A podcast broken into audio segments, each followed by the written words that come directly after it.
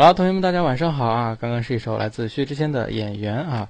最近不知道为什么突然薛之谦火了，是不是？好像是来自一档综艺，是吧？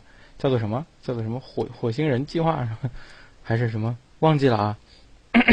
我们发现啊，薛之谦是个段子手，是吧？啊，不知道为什么火了啊啊！火星情报局是吧？啊，是一直火啊！对不起，我落伍了，不好意思啊。哎，但是无所谓啊，反正我也火，对吧？反正我们都火啊，都是红人啊，都差不多。好了，那咱们今天准备上课，上课之前呢，照例是看一下我们 PPT 啊，能看到我们屏幕吗？屏幕右上角有赵老师这个萌萌哒二维码，同学们扫一扫，今年就能上名校了啊。那么扫还是扫还是扫呢？你们自己看着办啊。好，我们在呃第二页 PPT 啊，PPT 链接上我再发一遍。呃，对，逼死处女啊，做啊。所以同学们啊，在学习的时候不要强迫症啊，不要强迫症啊，啊，这样的话我们才能考上研究生。那么第二页 PPT 是呃咱们公开课的几个平台：喜马拉雅、优酷、爱奇艺、土豆。同学们扫一扫啊，我们可以在喜马拉雅听课啊。同学们如果在现场听的还不爽不过瘾，下去之后呢，可以在吃饭的时候、走路的时候、上厕所的时候啊。这个这个刷牙的时候啊，抠脚的时候啊，等等都可以啊，都可以这个打开喜马拉雅听赵老师的声音啊，也许你会觉得你抠脚也抠的蛮有味道的，是不是？好，我们一块儿来回顾一下我们上周都学习了哪些东西。同学们，我们上周学习了哪两章的内容？还记得吗？啊，上周学习哪两章的内容？学习了第一是情绪情感，第二是动机能力和人格，还记得吗？我们一块儿来复习一下，一块儿来复习一下情绪情感这一章包含几个方面？还记不记得？啊，情绪情感这一章包含几个方面？啊，包含几个方面啊？还记得吗？哎，包含六个方面，有同学说包含四个方面啊，都可以啊，根据你自己的情况啊，我们这个高尔基上是把它概括为了六大方面啊。啊，首先是情绪情感的概述，我们知道它的含义、功能和关系啊。这这里面要强调一点，四大功能：适应功能、动机功能、组织功能和信号功能啊。它们并不是说啊必须得是这个你死我活的，可以同时具备，关键看侧重点在哪里。情绪情感的种类是经常考的一个知识点啊。那么根据这个呃生物进化的角度，可以分为基本情绪、复合情绪；根据情绪状态的角度呢，可以分为心理激情和应激啊。情感的种类：道德感、美感、理智感啊，表情。不再讲了中心机制啊，过一下情绪的理论还还记得吗？情绪理论，哎，四大部分的理论非常好，四个部分理论啊，分别是早期的情绪理论有詹姆斯兰格的外周理论啊，这个坎农巴德的丘脑理论啊，他们都是强调生理在先啊，情绪在后啊。那么坎农巴德是更强调丘脑的作用啊。情绪的认知理论呢，包含阿诺德平衡兴奋说，关键词是评估产生。态度，沙赫特认知型理论关键词是因素；拉扎勒斯的认知评价理论关键词是三层次评价。啊，这个喜欢赵老师讲课的 TF 够啊，很好，你看这个总结的啊，多么的到位哈！我预测你今天能考上啊，我预测你能考上啊啊，好好加油啊！那么第三大方面是情绪的维度理论，包含三维和四维啊两个方面啊。冯特、施罗伯格、普拉切克都是三维，伊扎德是四维，最后一个是伊扎德的。情绪的动机分化理论。那么关于情绪的调节，我们做了一个补充，还记得吗？啊，情绪调节最重要的是情绪调节的 A B C 理论，这是美国心理学家爱丽丝的 A B C 理论啊，我们都有印象，非常好。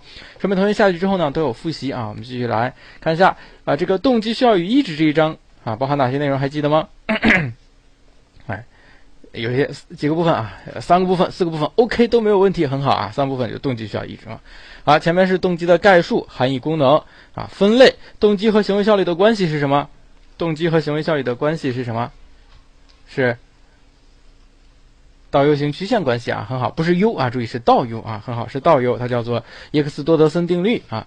那么动机的理论是我们这一章里面最重要的，分几部分？分几部分？大盘鸡很好啊，大盘鸡啊，让赵老师饿了啊。好，早期理论四个和认知理论六个，四加六的一个结构非常好。那么早期动机动机理论呢，有本能理论，有驱力理论，有唤醒理论，有诱因理论，是吧？认知理论呢是有期待价值、归因啊、自我决定、自我功效，还有成就目标和逆转理论啊，一共是四加六的这样的一个结构啊。这个灰灰仔啊，还有这个 TFGO 啊。都很好啊，这都是提前准备好的啊。那如果说你提前没有准备的话，自己啊没有办法很快速打出来也没有关系，能跟着赵老师说一遍，说明你的复习是到位的啊。那么需要呢，最主要的是需要的层次理论啊，我们一块儿来说一下需要层次理论五个层次分别是什么？五个层次理论分别是什么？分别是，哎，这个谁准备的？小表哥生理理论很好啊，然后是喵喵啊，安全啊，呃不是生理论，生理需要啊，安全需要啊，归属和爱的需要，尊重需要啊，自我实现的需要啊。那么认知和审美呢是中期啊，这个马斯洛加进去的，后来又把它取了啊，它可以并入到自我实现的需要里面，非常好啊，同学们准啊，长得不错。那么最后是意志，它的含义特征啊。过程动呃这冲突以及品质啊，那么最常考的是意志过程中的动机冲突，还有意志的品质，同学们要能够给它区分清楚哈，这就是动机需要与意志。那么我们每次上课啊，每周上课其实只讲两章，其实内容并不多啊。同学们想一想啊，一个星期你才学习两章的普信多吗？好像不多吧？哎，那我们剩下有七天的时间啊，或者说至少有五天的时间，我们来复习两章的内容多吗？是吧？也不多哈，对吧？但是呃，很多同学啊。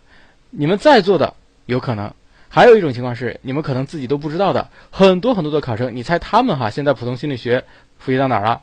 啊，有很多同学是这个跟着咱们一起开始的。比如说赵老师讲第一章的时候，他也看到第一，现在看到哪儿了？我可以非常开心的告诉同学们，这个百分之八十的考生现在看不过五章，你信吗？哎，百分之八十的考生看不过五章，啊，你看咱们每个星期学两章，啊，很快的。普通心理学就快学完了，还有很多同学啊，我觉得你讲的太慢了，一个星期才两章，太慢。他倒是快是吧？现在五章都没学完，哎，真的是这个样子的。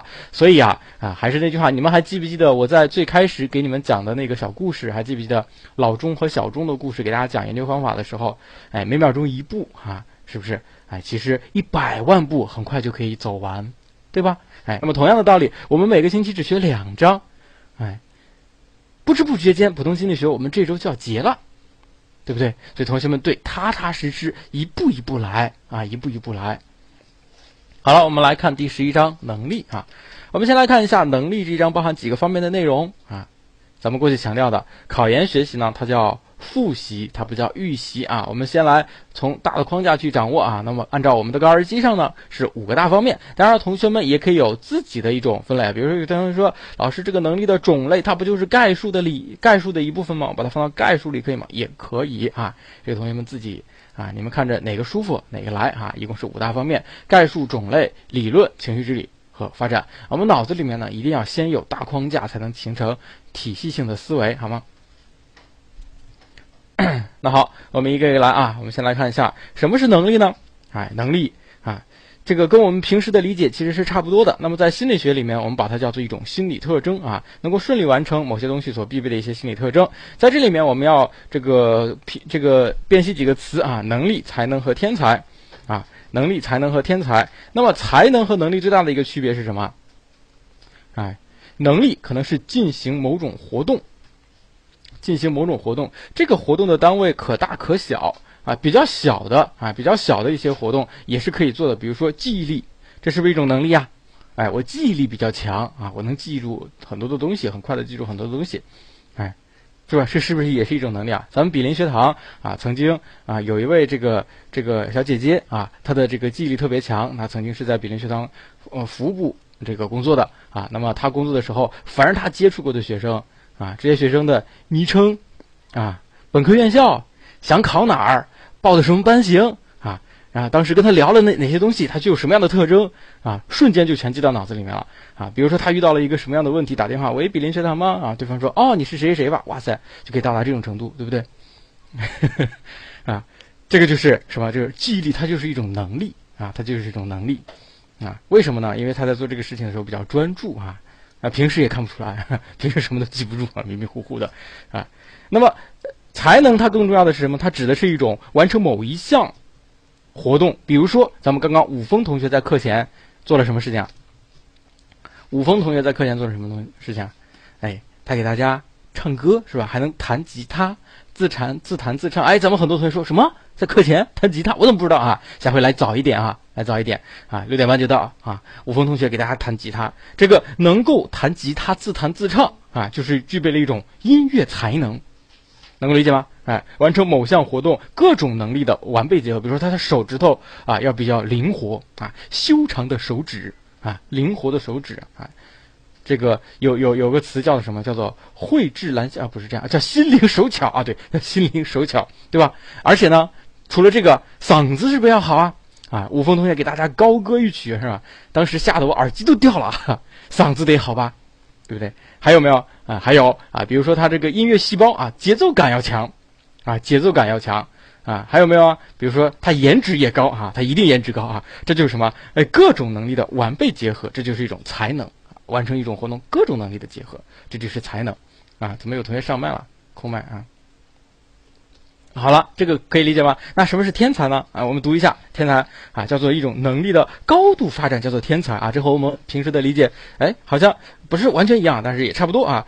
什么呢？还是能力的独特的结合，而且使人能顺利的、独立的、创造性的完成某些复杂的活动，这东西就叫天才啊。到底什么意思呢？比如说啊，哎，当有一个事情，这个事情特别的复杂。它需要你能够把一些能力独特的结合起来，比如说有个东西叫做考研辅导，啊，有个人叫做 somebody，他就可以把各种能力进行一个独特的结合，能够顺利独立，甚至是创造性的完成诸如这个考研辅导这样的一种工作，我们就可以把它叫做什么？把它叫做天才，是吧？哎，somebody 啊，我们就可以把它称之为天才，对吧？那个谁，大胖猴子啊，把那胖子给我贴出去啊，啊，贴出去，好了。哎，同学们可以理解能力、才能和天才之间的关系吗？可以理解吧？哎，那么还有几个概念哈，除了能力、才能和天才，我们还需要理解另外一个叫做能力、知识和技能。啊，这个知识和技能指的是什么？比如说我们现在学习普通心理学，我们学的这个东西叫做知识，它主要指的是一种客观事物的主观表征。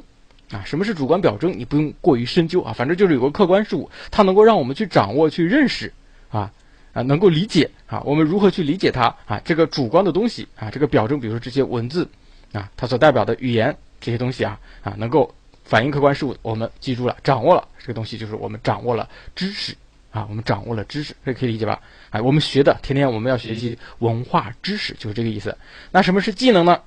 同学们一定要注意，技能一定是通过练习而获得的一系列的动作方式。啊，通过练习而获得的一系列的动作和方式，比如说我给同学们讲课的时候啊，我观察了一下，发现我在哎转笔，我在转笔。你们有没有同学习惯性转笔啊？就拿一支笔啊，不自然的转啊，这个是我在上初中的时候养成的一个坏习惯，养成的一个坏习惯，习惯性抖腿，抖腿不算，大家都会抖。转笔啊，很多人不会，你们发现了吗？这就说明什么？哎，这不是人人都有的，你需要通过大量的练习获得的这种动作方式，哎。以至于我现在哈没有笔在手上，我是很不爽的，啊！你们知道我吃饭的时候要转筷子，我已经到这种程度了。这个就通过练习而获得的，哎，往小了说，这也是一种技能，这也是一种技能，啊！而且我转笔有个特点啊，你们都是转多少圈啊？我每次都是转一圈半，啊，我也不知道为什么，我转不了一圈，也转不了两圈，一次转一圈半，啊，转书啊，你们也是够够牛的啊！这叫什么？这叫技能。那么能力呢？哎，它是一种心理特征；知识是一种主观表征；技能是通过练习而获得的一种动作系统啊。那么技能又可以分为操作技能和心智技能啊。那操作技能就是我们手直接可以做的啊。那么心智技能更主要是表现在哎，我们通过头脑啊，这叫做心智技能。那么，能力、知识和技能的关系、区别和联系，同学们简单看一看啊。这个考的概率不高啊，即使是要考啊，你总结几个关键词，把它记下来即可啊。有点卡了吗？啊，谁能转高尔基？我去啊！你手指头还没有断吗？啊，刚刚有点卡，现在好了是吧？哎，好了啊。好的啊，那我们继续。啊，那么这只几个简单的概念哈，这只是。这章的一个入门，我们简单有一个了解。那么接下来我们看能力的种类，能力的种类，同学们要重点放在理解上啊，重点放在理解上啊。这个我们不要求现在把它给记住，而且一般情况下即使考也不会让你去背，重点是理解啊。语速有点快是吗？啊，因为前面的东西相对简单一点哈。好，我调整一下好吗？因为什么呢？因为这个我听完课之后呢。我不知道你们有没有这个习惯哈，我习惯这个听完课课下我还要重新听一听，重新听一听我讲的这个课，看看哪儿讲的好，哪儿讲的不好啊。那么重新听这个课的时候呢，我过去有这样一个习惯，我喜欢把这个声音放快，啊，把这个声音放的快速一点。一般情况下我都是用二点五倍速听我自己讲的课，啊，所以我习惯了，我就得 可能语速会越来越快一点啊，我尽量放低一点。当然我听课还有一个重要的一个原因哈，每次我听完都觉得哇塞，这谁呀讲的这么好是吧？啊。那么能力的种类呢？啊，包含一般能力和特殊能力，这个比较简单啊。一般能力呢是，哎，就是做各种活动都需要具备的一些能力，一般能力啊。比如说我们要学习，我们要学习都要具备记忆力吧，最基本的记忆力，是不是这里都都得有啊？啊，你学习语文需要记忆力吧？学习数学需要记忆力吗？也需要是吧？学习普通心理学需要记忆力，学习心理统计学也需要记忆力。这东西叫什么？叫一般能力啊。那另外一个是特殊能力，特殊能力是什么？只有从事一些专业的活动才会体现出来的啊，就是可能在其他活动中是不需要的，但只有在专业的活动中才能够体现出来的啊，这就是特殊能力。好了，那在这里面我要强调一下啊，我们马上要讲模仿能力和创造能力。请问我们可以问这样的问题吗？老师，模仿能力是一般能力还是特殊能力？创造能力是一般能力还是特殊能力？我们需要问这种问题吗？不需要啊！注意，咱们是不是讲过很多次了？哎，我们过去遇到有些东西的分类，哎，分类和分类之间是彼此独立的，它们只是维度不同，所以相互之间呢，哎，有可能是重合的，有可能是交叉的，有可能也没什么关系。所以同学们不要这样子去比对啊，是完全不同维维度的，哎，相互独立的维度去进行的分类啊。那么这个模仿能力，哎，我认为哈，这个很很多时候。啊，具备一定的模仿能力，那么这个人往往是在各个方面他也是差不了的哈。一般情况下，我们学习都说啊，学习的基础呢就是模仿，对不对啊？那么这个模仿能力，比如说有一档比较曾经比较火的一个节目叫《百变大咖秀》，你们看过没有？啊，就这么一个节目啊，它突出就体现了一些人的模仿能力啊，里面有些人模仿能力真的是特别特别的强的啊。哎，其实我我蛮佩服大张伟的，实话实说啊。原来大张伟唱歌的时候，我只是觉得他是个逗逼啊，没想到他模仿能力那么的强 啊！王祖蓝哈也不错啊，贾玲哈也都很强的，所以这些人呢能够在舞台上长盛不衰啊，先不论火的程度怎么样啊，但是在很长一段时间内长盛不衰啊，他们这个呃表演的基本功是具备的啊，很好。那么光有模仿是不够的，对不对？哎，我们做任何事情学习呢，光有模仿是不够的，哎。源于生活，还要高于生活。模仿他人，如果一辈子模仿他人，你永远也成不了他。你们可以理解吧？啊，你永远也成不了他。啊，这个我曾经听过一个歌手，他讲一个故事啊。这个歌手叫做海明威，你们听说过吗？海明威啊，他过去唱歌呢，呃，有一个习惯，他就是模仿张学友，啊，模仿张学友，他模仿的非常的像，但是一直都没有火，一直都没有火。哎，直到有一天。啊，他决定不再模仿张学友了，他打算用自己的声音来唱歌，所以唱了一首歌叫做《老人与海》啊。但是比较可惜的是，除了海明威的《老人与海》，后面呢我就没再听过他别的歌了啊。但是无所谓，他反正比模仿张学友的时候要火。为什么呢？他开始掌握了另外的一种叫做创造能力啊。孙楠一开始是在模仿刘欢是吧？哦，哎，也也许也能火啊啊，后来不就火了吗？是吧？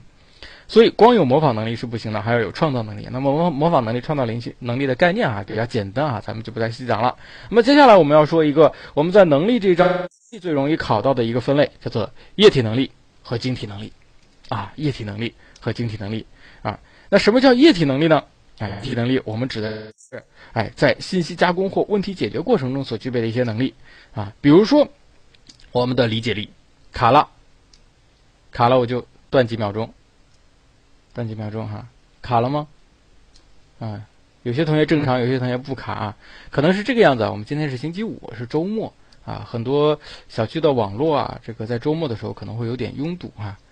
如果有不卡的话，就说明我的输出没有问题，能够理解吗？可能是你那边输入稍微有一点问题啊。如果卡的话，我就顿一下，然后咱们接着开始，不耽误时间啊啊，比如说洞察力啊，逻辑推理的能力啊，这个。呃，等等，它这些是液体能力。那么晶体能力呢？它更强调于后天的学习而逐渐获得的。那么我们在掌握这两类能力的时候呢，要把这两类能力总结出关键词。你们发现液体能力和晶体能力对应的关键词有几对儿？啊，最基本的一个是先天的，一个是后天的，能理解吧？哎，液体能力先天更重要，它是占决定性作用的。晶体能力是后天的。好，我们还能总结出别的关键词吗？别的关别的关键词，哎，有同学总结出来了啊，年龄啊，就年龄，液体能力的这个呃巅峰期啊，差不多是在二十多岁，二十多岁是个什么概念啊？就是你们现在这个年龄段，你们现在已经到快到液体能力的巅峰期，差不多是在二十五岁左右，可以理解吧？那晶体能力有巅峰期吗？没有，他一生不断的在发展，不断的在发展，呃，永远是在增加的，只不过增加的速度可能会慢些，但它一直在增加。还有别的关键词没有？还有别的关键词没有？还有别的关键词没有？影响环境。哎，这个村宇同学找到了啊，环境文化。这个环境文化指的就是晶体。那液体能力它更强调的是什么？更强调的是认知，知道吧？哎，一个是认知过程中的，一个是社会过程中的，能够理解吧？哎，液体能力更多的表现在认知过程中，晶体能力更多的表现在社会过程中。哎，这都是他们的关键词。我们找到了这样的关键词，哎，我们就能够理解它的一个本质了。咱们说我们的学习方法要找不同，什么叫找不同？找到它本质的不同点，哎，找到它本质的不同点。那么这里面我想强调一下啊，同学们，我们现在呢刚好都是二十多岁，啊，你们都是处于这个呃人生中最黄金的一个年龄，你们知道吗？啊，在国外哈，很多科学家他们得诺贝尔奖的时候多多大？你们知道吗？都非常非常的年轻啊，啊，比如说爱因斯坦，他就是很年轻的时候，三十多岁的时候得了诺贝尔奖，对不对？哎，那么并不是说他得奖的时候是他智力发展的高峰，不是这个样子，啊而是什么呢？而是只是他得奖的时候，他的那个理论啊，他的那个贡献才被认可。他其实发展出这套理论的时候非常年轻，啊，非常年轻。你们可以看一下啊。我们平时比较熟悉的诺呃这个爱因斯坦长得是这个样子，对不对啊？感觉就像是一个老年痴呆的一个老头啊，但实际上哈，人家年轻的时候是这个样子的，哎，对不对？哎，看上去好像还蛮帅的，哎，所以很年轻的时候，哎，发明了呃这个发现了广义和狭义相对论，啊，那再比如说啊，再比如说，你们知道呃历史上得诺贝尔奖最年轻的人是谁吗？历史上得诺贝尔奖最年轻的人，哎，是一个。英国的小伙子叫做威廉·劳伦斯·布拉格，他得诺贝尔奖的时候只有二十五岁。咱们在座的同学有谁现在二十五岁，或者说大于二十五岁，大于等于二十五岁？有的话敲个一啊！不 要暴露年龄了，果然有敲一的啊！哇，不少啊，不少啊！那么咱们是不是还有很多同学？我发现了啊，我把默默记下来啊！是不是还有很多同学？哎，到目前为止虽然不到二十五岁，但是离这也不远了。对不对？也不远了吧？啊，谁十八岁？我去，谁十六岁？嗯，你们怎么可能和我一个年龄？搞笑呢？对不对？不许这个样子啊！嗯，我现在是处于和 TFBOYS 的同龄年龄，是吧？啊，这个是 液体能力的一个高峰期。哎，但是你们发现了没有哈？好像国外得诺贝尔奖的，就是这种科学的巅峰期啊，被认可的这个巅峰期都很年轻。但是放到中国刚好相反。你们知道中国科技的最高奖项是什么吗？中国科技的最高奖项啊，啊，举个例子，马上翻出来五百万，哇塞，嗯，好像暴露了什么啊？叫做，哎，对，哎，一叶知秋说的很很好，它就叫最高科技奖啊，这个全称好像是国家最高科学技术奖啊，全称好像就叫国家最高科学技术奖。那么国家最高科学技术奖获奖年龄哈，平均年龄好像是在。八十六七岁这个样子，八十六七岁这个样子，啊，八十多，反正是八十多。年龄最大的九十多，啊，年龄最小的七十多，啊，年龄最小的七十多哈。比如说一个七十八岁的小老头儿啊，来领奖了，代表了中国最高科技奖，是不是？啊，他在里面只能是小弟弟，啊，你们发现没有？所以中国啊，你要想在科学上有所成就，不一定要看你的这个科技实力，更多的要拼的是养生。所以，为什么在中国养生节目这么火啊？看谁活得长，是不是？哎，你们发现没有？这其实是一个很有趣的一种现象。哎，所以同学们啊，中国将来要想在科技领域发展好，比如说在心理学领域发展好，哎，你们要活得长。但是呢？在我看来，不是这个样子。你说是不是？好像是不是黄种人和这个西方白种人他们的认知结构、大脑结构不一样，先天遗传带来的呢？其实不是这个样子的。比如说，你们知道哈，这个有很多美籍华人获得过诺贝尔奖，就他们本身并不是中国人，因为他们加入外国国籍，但他们也是黄种人的后代，甚至很多小时候也在中国长的，对不对？比如说我们比较熟悉的李政道、杨振宁，你们知道李政道和杨振宁得诺贝尔奖的时候多大吗？哎，李政道得诺贝尔奖的时候只有三十一岁，啊，杨振宁得诺贝尔奖的时候三十五岁，这是他们得奖的时候。他们的科技成就肯定要在得奖好几年之前，好多年之前就已经研究出来了，所以差不多也是二十多岁就取得了举世瞩目的科技成就，对吧？哎，还有同学知道丁肇中，丁肇中获得诺贝尔奖的时候是四十岁，年龄也不大啊，年龄也不大，其实和整个诺贝尔奖体系差不多啊。那么还有一位美籍华人叫做朱棣文，他获诺贝尔奖的时候四十五岁啊，啊不是四十五岁，四十九岁啊，四十九岁，其实都不大。对不对？你们可以看一下这个照片，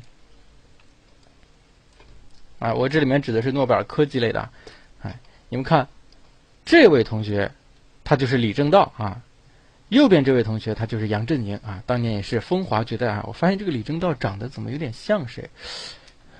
好像有点像黑人陈建州啊，我刚发现的，是吧？我刚发现的，我头一次发现啊，原来是这样的，哎，还有点像钟汉良啊。就说明什么？说明人家小帅小帅的，对不对？哎，所以哈，哎，我觉得咱们国内的这个学术气氛，我是这样认为的，还是拼资历、拼权威。但是同学们要敢于创新啊，敢于坚持自我。其实我们也可以取得，也许比我们的导师们还要牛的一个成就。你们在读研期间，刚好就是你们的黄金年龄，所以一定要好好利用啊，好好利用。那么除此之外，这个晶体能力呢？哎，他可能更多的是在一生当中不断的在发展。我觉得哈，在很多社会活动当中，哎，我们这个要相信老一辈的啊，要尊敬年龄大的，我觉得这是理所当然啊。有句话说得好，叫做“我走过的桥比你走过的路都多”，是不是？我吃过的盐比你吃过的饭都多。我觉得这个东西是很正常的。能听到声音吗？有声音吧？有声音吧？有是吧？哎，所以我觉得这个是这样，但是在科技领域，尤其是在认知领域，我们要发挥自己的特点，对不对？哎，比如说我们可以看这个，这就是杨振宁 老年时候啊，在杨振宁八十二岁高龄的时候，迎娶了这个二十八岁的呃翁虹啊，这是他的一个学生啊啊翁帆啊，说错了，翁帆 这是他的一个学生啊，然 然后。然后我们足以看出啊，这个杨振宁老先生啊，他真的是不一般啊，在年轻的时候，这个液体能力比较强啊，后来晶体能力不断在发展啊，当然他别的能力也不差，也挺强的。好了，不多说了，这个就是液体能力和晶体能力。那么同学们要掌握他们的关键词啊，并且啊，能够在答题的时候把它选出来啊，把它答出来啊，这是常考的一个知识点。那么除此之外，还有一种分法叫做认知能力、操作能力和社会交往能力。啊，这个比较简单。那么，请问哈，请问你们觉得认知能力、操作能力和社会交往能力哪个相对来说更复杂一些？知道吗？哪个是相对来说更复杂？哎，其实我认为是社会交往能力更复杂啊。很多心理学家也有这样的一种观点啊，尤其是在中国。好，我们来看本章的重要知识点，这是不是本章可以说认为是最最重要的一个知识点了？就是能能力的理论有什么感觉？你们看看，好毒是吧？开心，炸下午都为什么开心呢？哎，他说爆炸，啊，叶芝就说懵逼了，是吧？差不多哈。我在第一次看的时候也是这样的一种感觉。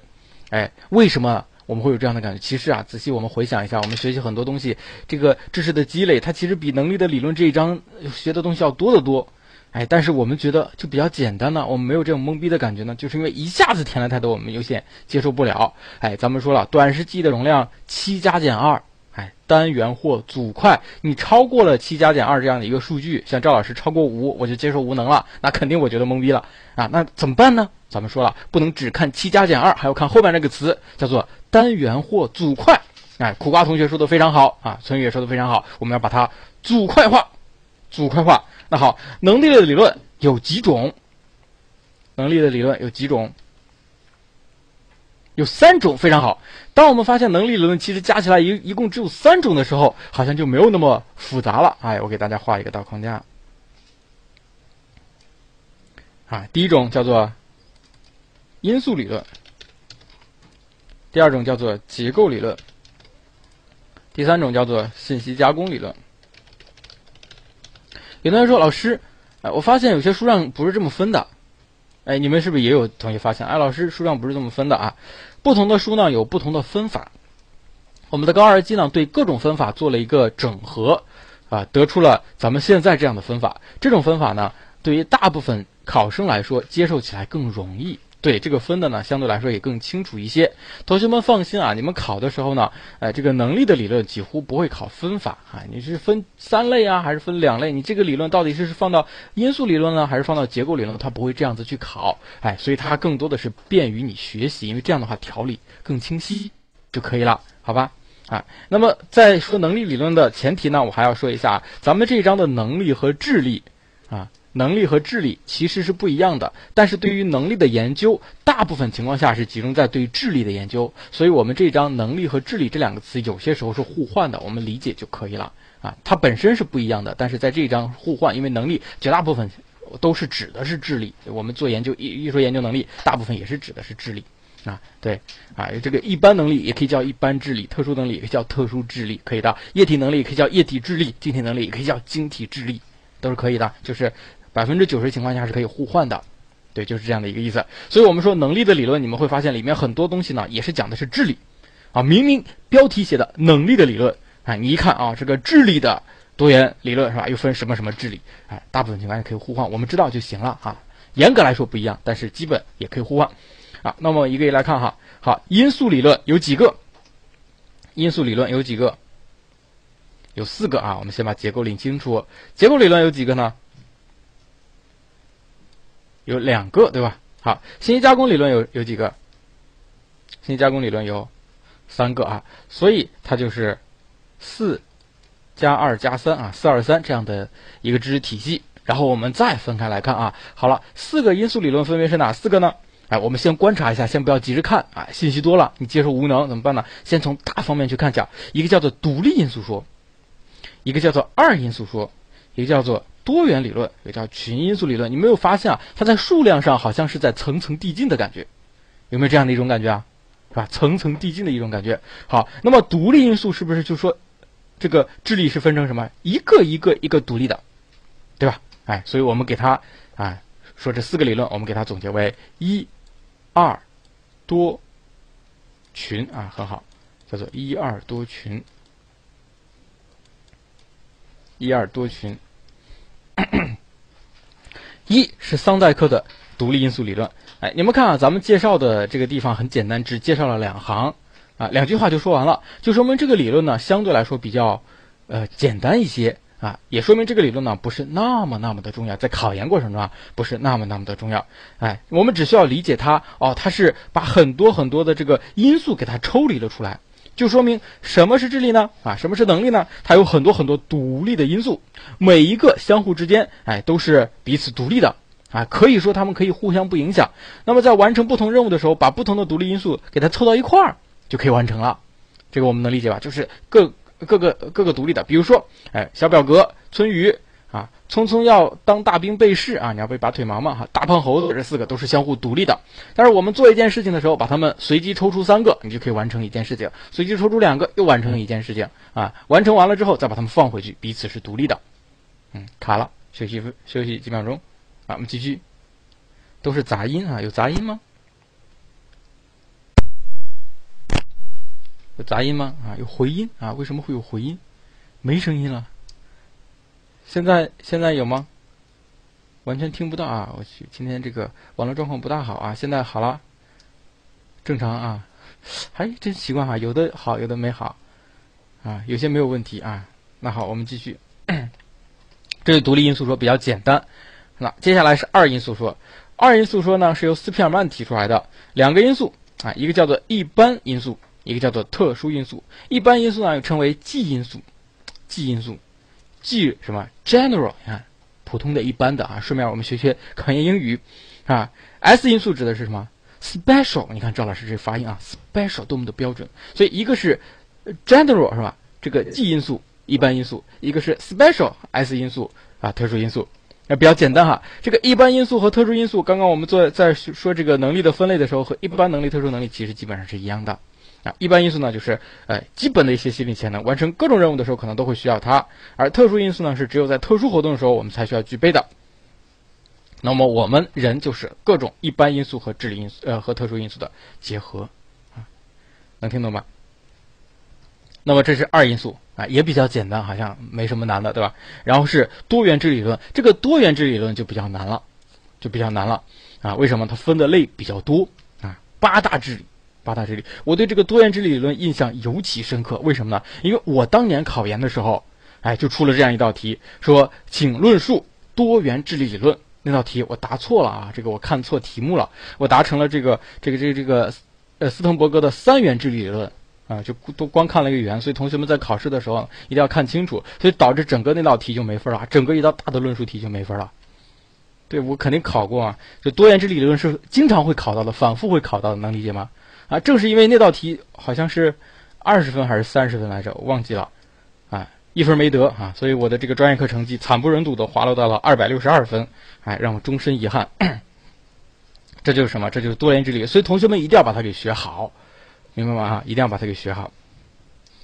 那么这个多元智理论有哪多元啊？一共是八大。哎，好了，同学们收啊！你不信，这真是啊！哎，我那一年一共就栽在了两道题上，一个是八个多元智力理论，一个是那个那那什么荣格的呃荣格的那那个人格发展八个阶段啊，不是荣格，埃里克森啊，埃里克森人格发展八个阶段，那两道这两道题这两个八没答好，所以这个没考好。两个都是大题，都是论述题。好了，八超过我的认知，超过我的短时记忆容量怎么办？你得用别的方法，对吧？哎，比如说我们过去学过组块的方法啊，我们是不是可以分组块呢？我觉得是可以的。但是我仔细看了一下，好像也不大好分，不大好分。所以我用了另外一种方法，你们听听是不是合适啊？我发现啊，好像这八个智力呢，和我们过去上课那个课程表有一点相关。哎，你们发现了没有？这个言语智力，好像就对应的语文课，对吧？好，这个逻辑数学智力什么课？是不是就数学课？很好。哎，后面还有个空间智力，停。哦，逻辑数学智力如果是数学课，那空间智力呢？哎，所以我反过来，逻辑数学智力呢，我把它认为是代数课，对吧？空间智力就变成了几何课。哎，很有意思啊啊！那么接下来是音乐课、体育课啊，这个。际智力，啊，人际智力。我们过去有没有学过一门课叫做社会课？你看，社会人际关系，对吧？啊，社会课，我们要处理各种社会复杂的社会关系。社会课，小学是不是就有啊？哎，啊，这就是人际智力。啊，你看第八个对对应的，啊，你马上就看到第八个自然智力，自然课啊，社会和自然是不是小学刚好两个对应的科目，是吧？最后一个自知智力。啊，对自己的，我们把它叫做思想品德课。你们看啊，非常完整的一个课程表，就这样子油然而生了。啊，你回忆一下课程表，你还能想到别的主流课吗？主流课好像木有了，对吧？就是语文、代数、几何，是吧？音乐、体育，啊，社会、自然、思想品德，这是不是就主流的课表？哎，你通过这种方法，好像八大智力很容易就把它记住了。是不是很容易记住啊？哎，那么对应的哈，我们想到语文哈，不要说语文哈，要说言语智力，嗯，对吧？代数叫做逻辑数学啊，逻辑数学智力啊，几何叫做空间智力啊，要这样子去去去弄啊。音乐智力、运动智力是吧？自然智力、自知智力、人际智力，对，用这样的联想能力记起来是不是啊？好像更轻松一些，因为我们对它进行了深度加工。那么每一个智力，其实你只要能把这个词给它搭上了。啊，剩下的东西稍微看一看，别弄混就行了。你说言语智力是什么？那就是在言语活动中的这种智力嘛。那言语活动还有呢什么？阅读、书写、这个交流啊，这个呃叫什么？叫做绘画啊，或者叫做听力等等，这是不是都是言语活动啊？言语活动中智力是不是就言语智力？那逻辑数学智力还能有什么？不就是逻辑推理、数学运算方面的智力吗？这是不是就简单了？所以同学们要把每一句话一字不落的背下来吗？不需要，你只要掌握了关键词，剩下你自己就能给它扩展出来，啊，那空间智力啊，包括方向辨别呀，啊包括这个空间方位啊，空间识别啊，这些方面智力，你不用说的跟书上一样，对不对？嗯，可以理解吧？啊，你仔细看一下，就把这几个关键词记住啊，稍微看看他说的是什么意思，以后你就能扩展扩展开了。好了，不信我们回顾一下。现在不看书，不看书，我们看看八个智力，我们是不是已经记住了？其实很简单，还是言语智力，然后是，然后是逻辑数学智力，对，很好，然后是空间治理，然后是啊还有什么音乐治理啊，很好啊，音乐课完了之后是运动治理啊，不是体育治理啊，好，运动治理啊啊，你说体育治理估计也有分啊，他有估计不会给你扣分，翻译的问题嘛，对吧？还有没有？哎，人际治理啊，社会课，那与之对应的是自然治理，自然课，还有最后一个思想品德课，哎，自知治理啊，自知治理，好像这个稍微有一点不一样啊。我们要知道，思想品德和自知稍微有点不一样，就是啊，认识自己、掌控自己、选择自己这样的一种智力啊，叫自知智力。对，就最后一个稍微区别一点，是不是很容易就记住了？哎，那么这个多元智力理论，统考考过，各学校自命题也考过，而且经常是今年考、明年考、反复考。啊，你只要把八个都答上来，哇塞，这道题满分啊！每个再用一句话给它解释清楚就可以了。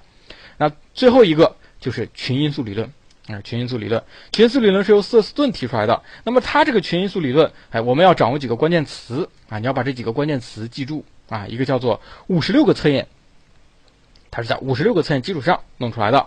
哎，第二个叫做因素分析法，哎，因素分析法，它用的是因素分析的方法。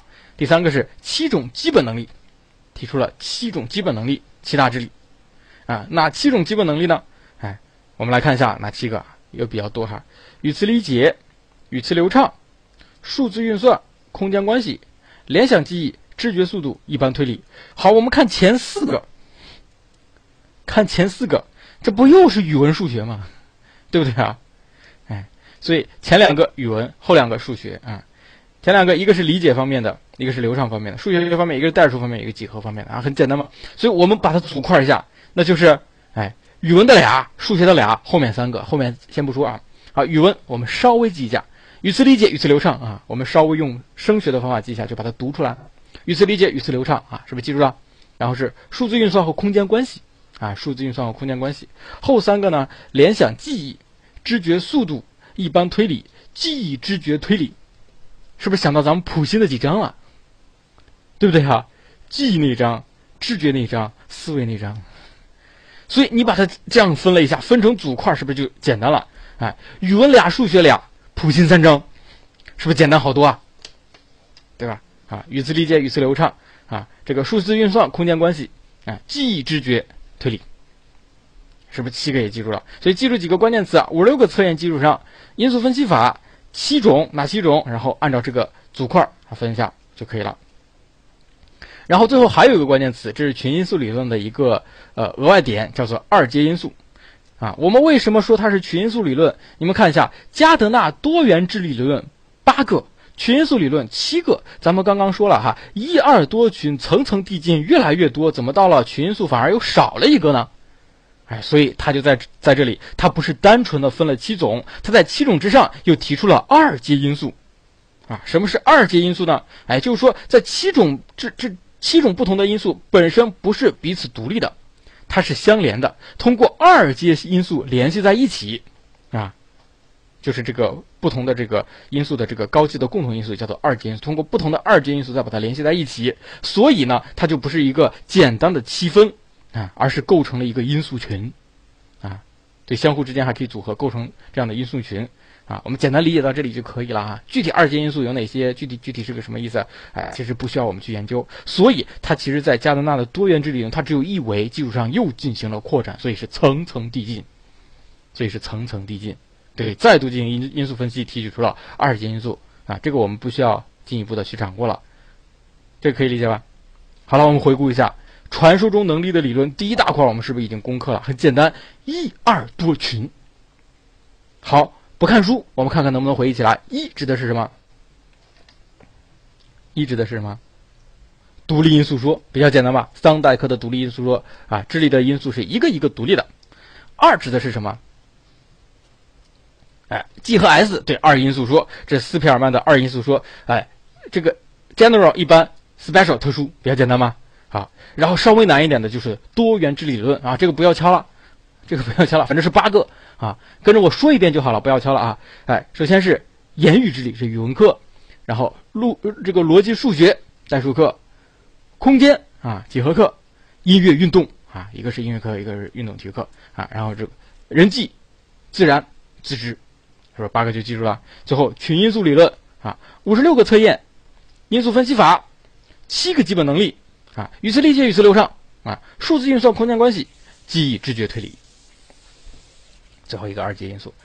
好了，我们其实用了也就是那么不几分钟的时间，我们就把这个因素理论基本上有一个呃相对来说深一点的印象。当然，我们不是说现在马上就得把它记得特别清楚啊。你现在可能有几个还记记得不是很清楚，无所谓。为什么？我们今天晚上还有睡前半小时呢，对不对？哎，是不是感觉好像学习没有那么难了，对吧？学习没有那么难了，嗯，而且我们睡前半小时要要做一年呢。啊，比较简单吧？那么接下来是结构理论，刚刚是因素理论哈，结构理论，结构理论更简单了。为什么？因为它只有三个，这还不简单吗？哎，不，不是，只有两个啊，哪两个？一个叫做三维，哎，一个叫做四层，哎，这多简单是吧？三维啊，哪三维啊？是吉尔福特提出的三维结构理论。这个吉尔福特你要名字记不住哈，无所谓，名字记不住算了，你先把它写上，写到列到框架里面，或者你写个吉。啊，列到框架里面，能想起来就想起来，想不起来拉倒啊！反正我们还有一年的时间，你反复看，总有一天你会把它记住了，很很很容易。啊，吉尔福特的三维哪三维呢？很简单，内容、操作、产品，这比较简单。比如说我们认知活动，首先要有一些认知的对象，这不就是内容吗？人名记不住，先搁那儿没关系。对象是不就是内容？比如说我们要去这个认认认识一个东西了，你要认识什么？比如说认识书上的字儿。这是不是就是你的对象？你得有个材料，哎，这就是内容，哎，比如说啊，我们从事一项活动，哎，假设炸油条，嗯，饿了没有啊？啊，别炸油条了，炸鸡腿儿，哎，我觉得这个更爽一点哈，炸鸡腿儿，你得有个材料，哎，你得弄个鸡腿儿啊，大盆鸡同学，你给我们提供那些提供一些鸡腿儿，这是不是就是我们的对象或材料？就相当于我们学普信的这些文字符号，哎，你们听赵老师的课的各种听觉符号，对不对？没吃晚饭同学，好，我们继续来啊。不仅一一只鸡腿啊，一大桶的鸡腿啊，哼，那光有这个鸡腿原材料不行啊，给你一堆鸡腿儿有什么用啊？哎，最最最最最基本的原材料估计都不是鸡腿，一堆鸡，给一群鸡扔你面前，你该怎么？你得操作，比如说你得给它拔个毛，是吧？拔个毛啊，哎，然后呢，哎，这个我们说的炸鸡腿呢，外面还得裹上一层面，还得裹上一层面。哎，完了之后呢？哎，要在这个油里面炸一炸，擦，啊，啊，擦，炸一炸啊，哎，炸完之后呢，把它夹出来，你看这个油在往下滴啊，控控油是不是啊？控控油，这是不是就操作？那么结合我们学习认知，其实就把这些东西，哎，我们要先看，先认识它，哦，我们再把它记住，对不对？然后我们头在头脑里面对它进行各种的排列组合、推理。再结合各种什么创造性思维，对它进行加工，这叫做操作。啊，要对这些材料进行操作。啊，操作完了之后，就会形成什么？就会形成产品。啊，最后这个啊，我们炸出来的鸡腿已加入肯德基豪华午餐。啊，全家桶已经端到你的面前了。你们想象一下，这就是我们的产品。那我们智力活动的产品是什么呢？比如说啊，我们刚我们之前给大家讲过哈，哎，相互这个比较容易一混的重要知识点，我们要怎么样？我们要找不同。做辨析，找到它们相互之间的区别和联系，这是不是就是产品啊？对不对？这是不是就产品啊？哎，而且哎，比如说我们通过 A 可以转化成 B 啊，每次看到 A 就自觉的能够转化成 B，这是不是就是产品啊？而且哎，比如说我们弄好了一个统计学的公式，看到一道对应的题目，马上找到一个公式，能把它解决出来，这是不是就产品啊？哎，像关系啊、转换、应用啊等等啊，这些都是产品。啊，包括我们脑子里面整个普通心理学的逻辑框架图，这是不是也是产品啊？哎，这也是产品啊。所以其实吉尔福特呢，哎，就相当于把我们的认知过程，哎，理解为了一个内容操作和产品的这样的一个过程，其实也差不多，就是三维智力理论。三维智力理论，这个能记住吗？内容操作产品啊，每一个同学们，其实同学们，假如说真考试了，问简述吉尔福特的三维结构模型。你们知道该怎么答吗？包括你们在复习的时候该怎么背呢？不要打鸡腿儿啊，打鸡腿儿 你就死了，以后一辈子你都吃不到鸡腿了。举例子也不需要。第一，你得把吉尔福特打出来，啊，你现在记不住没关系，你考考试之前你得把它记住，吉尔福特记出来。第二，要答出三维，对吧？说简述吉尔福特的理论或简述三维结构模型，无论问哪个，你得答出三维。然后就答内容操作产品，哪三位就是内容操作产品。假设我只答了这三点，你觉得一道十分的检查题你能得几分？能得几分？哎，差不多能得六分啊！对啊，差不多能得六分了。哦，就后面那一大坨都没用啊，也不需要背啊，六分有了。但是啊，假设你真的把这句话答上来，你后面就不写了吗？傻子才不写啊！即使你一个字都没有背，你也得写啊，是不是？那你怎么写啊？你肯定得说内容是什么意思，对吧？啊，你说智力活动当中的内容指的是什么什么？你编念的，你你你得编出一句话是吧？它有可能包括什么什么玩意儿？你再举几个例子，这些你能说得出来吧？能说出来吧？操作你能说出一句话吗？能说出一句话？产品你能说出一句话吗？你一个字都没背过，你也能把它答的差不多，对不对？啊，把它说出来。好了，这个时候你能得几分？能得几分？八分？哎，九分？就这十分，九分已经到手了。你背什么东西了吗？你背什么东西了吗？你什么也没背啊！啊，你就记了个吉尔福特三维内容操作产品，哎，然后在理解的基础下，记住关键词，考场上进行扩展，九分了。来了，还分在哪儿呢？最后一个哈，吉尔福特呢，把人的智力区分了五乘五乘六的一百五十种，可以通过测验加以检验，就加上这一句话，OK，十分到手。哎，所以考试没那么难，难难在哪儿知道吗？知道难难在哪儿吗？难在咱们这个普通心理学里面有好多个类似的理论，你要是每个你都扎扎实实的把它的关键词全记住。考试起来就简单了，问题就在于，你记住这个啊，赵老师带着你一记，你觉得很爽是吧？老师一不带着你，你其他的就懒得去记了啊。好了，哎，一个小时很快也过去了，休息一下，给大家带来一首歌曲啊，来自周杰伦的《稻香》。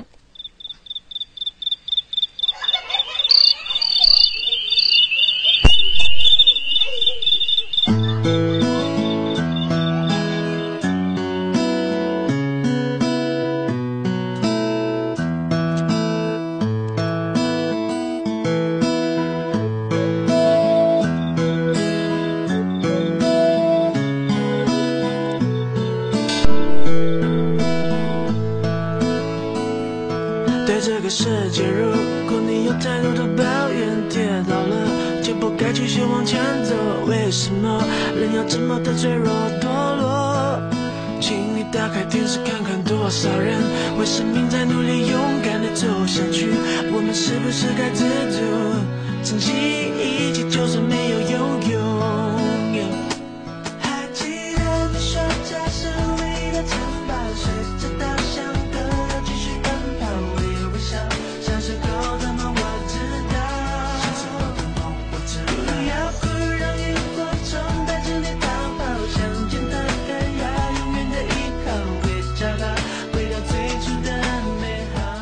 啊有同学问咱们比邻学堂的视频在哪里可以看到啊？同学们注意听课，听课最后的时候我会给大家放出二维码，同学们扫码就可以听课，就可以听之前的课了。对，或者可以找我们的课程顾问老师啊，要一下之前课程的视频啊，非常好啊。这个还有同学刚刚说到了什么来着？我看一下啊，刚刚说到了，对啊，方法帮了帮了大忙了。卢克海德说的，还记不记得我给大家说的，考研最重要的第一靠心态，第二靠方法。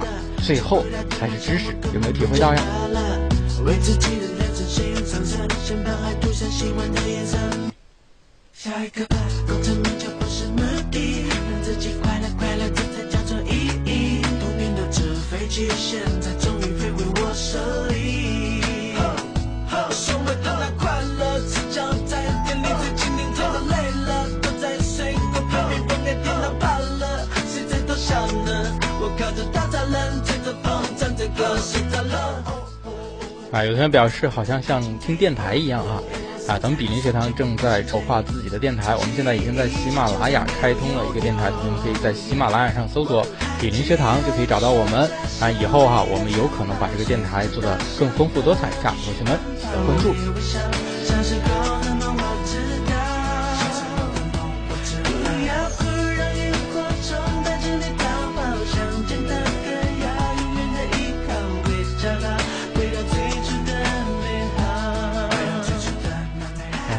奥特曼是中华女子学院的同学吗？啊啊！咱们比邻学堂昨天晚上在中华女子学院做了一次现场的宣讲会啊，啊，现场的气氛还是非常不错的哈。女子学院的考生们哈，啊，非常的努力，也非常的用功刻苦啊，是咱们在座同学的重要劲敌啊。还有不少同学都到了现场，是不是啊？哎，希望以后同学们可以多来咱们比邻学堂的现场直播课。我们每周五、周六晚上的七点钟正式开课啊，六点半我们就可以进入频道，先做暖场互动啊。那么明天晚上六点半，我们依然会提前在频道里等着各位同学。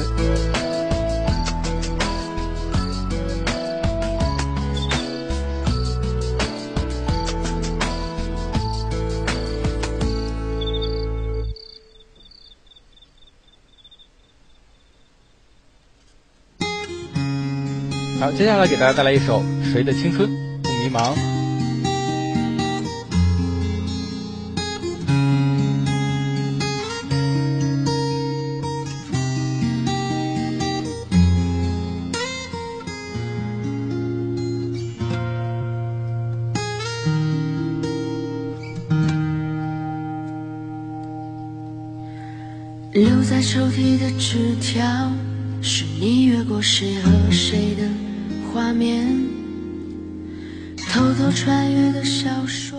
呃，匆匆要当大兵，被试问什么时候我大兵上课啊？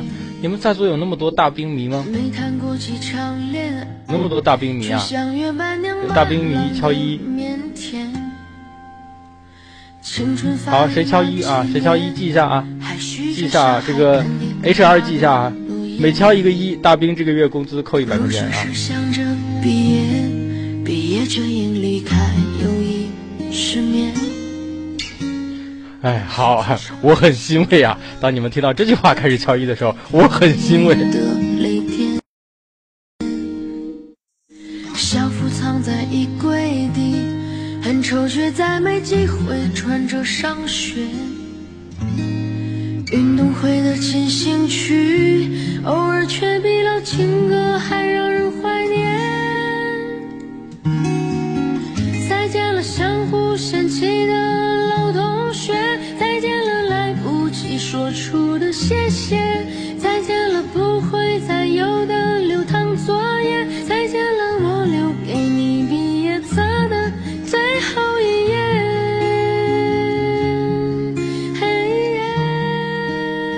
有同学表示这首歌是不是太过伤感了？在我们这样一个欢乐的氛围里面放这首歌，还好啦，我打算把这首歌送给我们的大明老师。我相信我们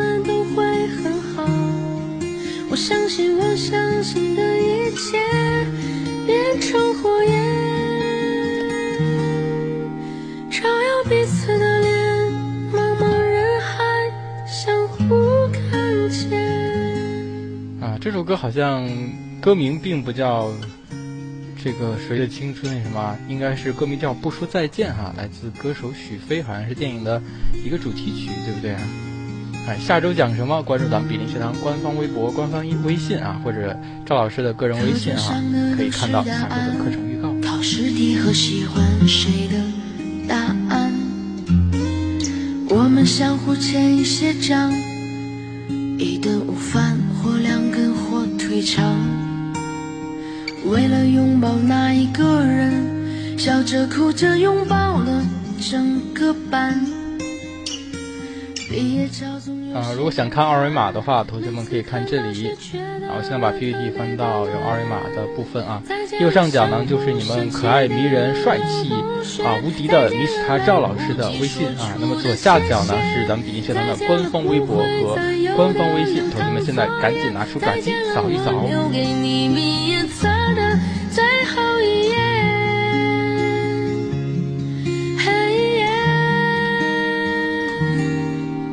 相信我们还会再见，我相信我会一直想念，我相信我们都会很好，我相信我相信的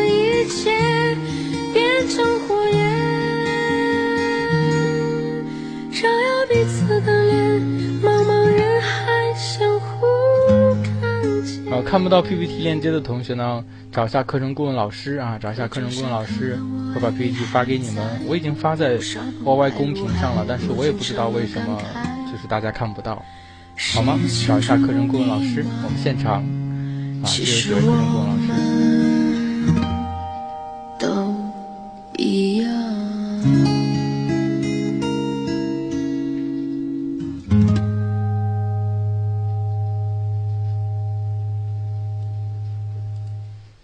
好了，同学们，我们休息回来啦，继续继续看能力的理论好吗？哎，这个东西其实 so easy 啊。好，我们刚刚说了两说了两个哈，这个因素理论和结构理论。结构理论只讲到了吉尔福特，那么接下来我们看富南的层次结构理论啊。这个四层其实也不是很难啊，哪四层？我们先大体看一下，先不要细看。哪四层？哎，好像是首先是有一个最高层，最高层那个什么好像蛮熟悉的，是不就是 G 因素啊，general 一般因素啊，跟斯皮尔曼那个一样。哎，那既然我们看到了最高层是 G 因素，那不就简单了？那最低层应该是什么？显然就是 S 因素吧，所以富南的四层说白了，我们只需要知道两层就行了，是吧？剩下两层很简单，高低都有了。好，中间的两层，第二层叫做大因素群，第三层叫做小因素群，对吧？大因素什么大因素啊？只有两个大因素，你仔细看一下，只有两个大因素，哎，言语和教育，操作和机械，言语和教育，操作和机械，稍微再对它加工一下，联想一下，联想一下。哎，你们联想到什么？啊，一类人他们特别擅长言语和教育，一类人特别擅长操作和机械。啊，那言语和教育比较擅长的人，他们，哎，文科啊，很可以，呃，很好。哎，就是一类人是文科的，啊，一类人是理科的，啊，或者叫理工科的，对不对？好，好，女生和男生，女生比较擅长言语和教育，是吧？男生比较擅长操作和机械也行啊。还有什么？哎，我是把它分成什么？白领和蓝领，啊，言语和教育，啊，一般来说，白领坐办公室的，操作和机械，对，工程师，啊，这个，这个，这个，呃，在车间里面的，哎，毕业于蓝翔技校的啊，是吧？白领和蓝领，是不是这个样子？哎，所以说你这样一分的话，是不是感觉好像简单了？哦，言语和教育，文科啊，操作和机械，理科啊，白蓝啊也可以，哎，是不是感觉容易记了？啊，那其实我们再看小因素群，你发现了什么？小因素群，你们发现什么？它其实就是把两个大因素群再拆了一下，对吧？啊，言语和教育。如果我是你的话，假如说小因素群太多，我记不住怎么办？我记不住怎么办？我记不住我就不记了。我大不了就小因素群包含言语顿号、教育顿号、操作顿号、机械顿号。你们其实仔细看一下也差不多嘛。完之后它无非多多加了一个什么数量啊信息没了是吧？假设我真的记不住，我就打言语顿号、教育顿号、操作顿号、机械顿号。你觉得老师会扣分吗？我觉得百分之五十的概率是不扣分的。啊我觉得百分之五十概率是不扣分的，百分之五十概率最多扣一分，对不对？哎，好了，停。假设有一道题目问 ful 南的层次结构理论或简述层次结构理论，哎，第一你得答 ful 南，对吧？得答 ful 南啊。第二再答四层，是吧？答四层啊！如果同学们稍微稍微再通一点的话，哎，再多答一句哈，继承和发展了斯皮尔曼的学说，就欧了。哎，继承和发展斯皮尔曼的学说。好了，哪四层？你不看书，我觉得你现在肯定能记住。啊，最高叫什么？叫做一般因素啊，G 因素很好。好，你在卷子上写最高层一般因素，中间空两行不写，空两行白的不写，最后写最后一层。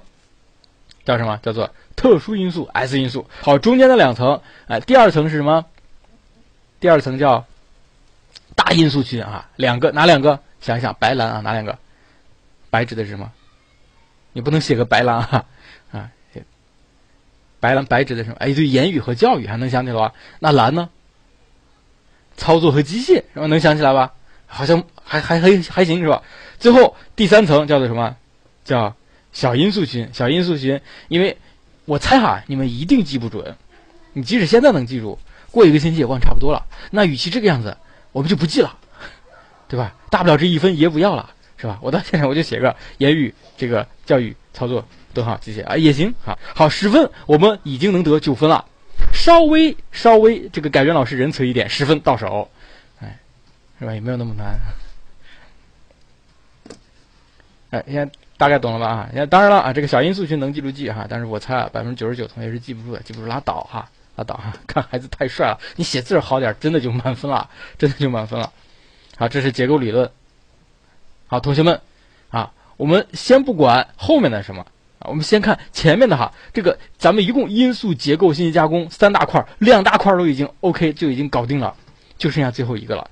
哎，信息加工理论一共有三个啊，我们一个一块来看一下哪三个啊？先不看具体内容，先看哪三个。一个是智力三元论，对吧？还有一个是智力的 PASS 模型，叫做 PASS 模型啊，还有一个是智力的 CHC 模型，对吧？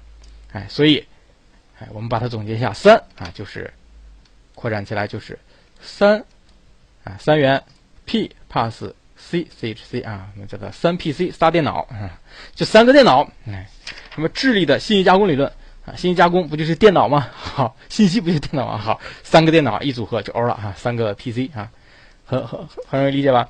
那么智力的 CHC 模型是我们高尔基上给大家做的一个补充，啊，给大家做的一个补充，啊，就是原来考试大纲里是没有的。为什么补充呢？有两个原因，因为最早呢只有这里的三元论和这里的 PASS 模型，然后我让同学们总结一下，那这里的信息加工理论是什么呢？很多同学说三 P。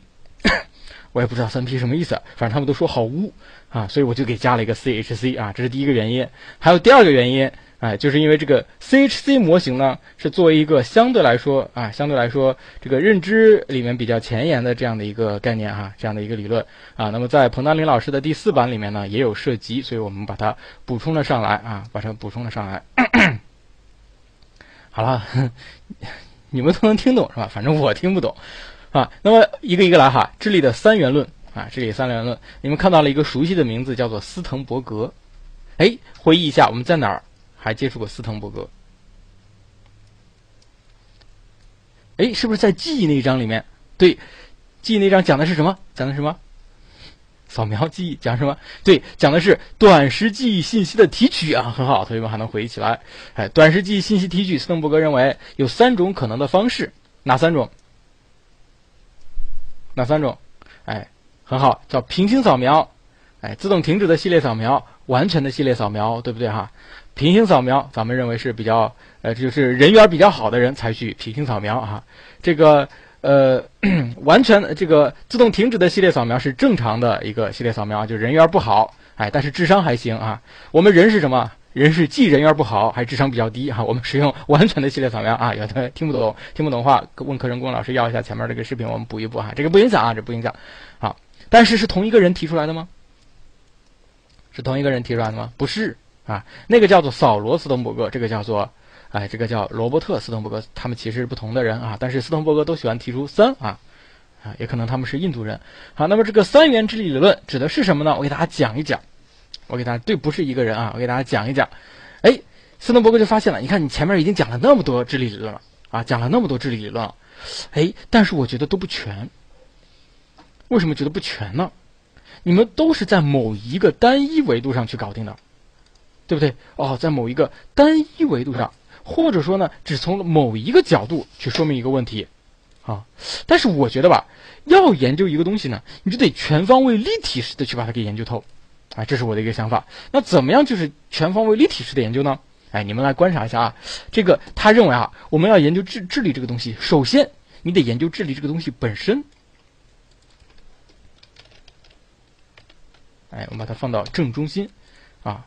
智力这个东西本身你得要研究，但是你光研究它还不够。我觉得吧，你还得研究一下智力和我们平时周围的这个环境有没有什么关系。横着来看。环境有没有什么关系？哎，研究这个还不够，我觉得吧，还得研究一下智力和过去经验有没有什么关系啊？智力和过去经验有没有什么关系？所以中心一个点，横向一条线，纵向一条线，构成了一个平面，对不对？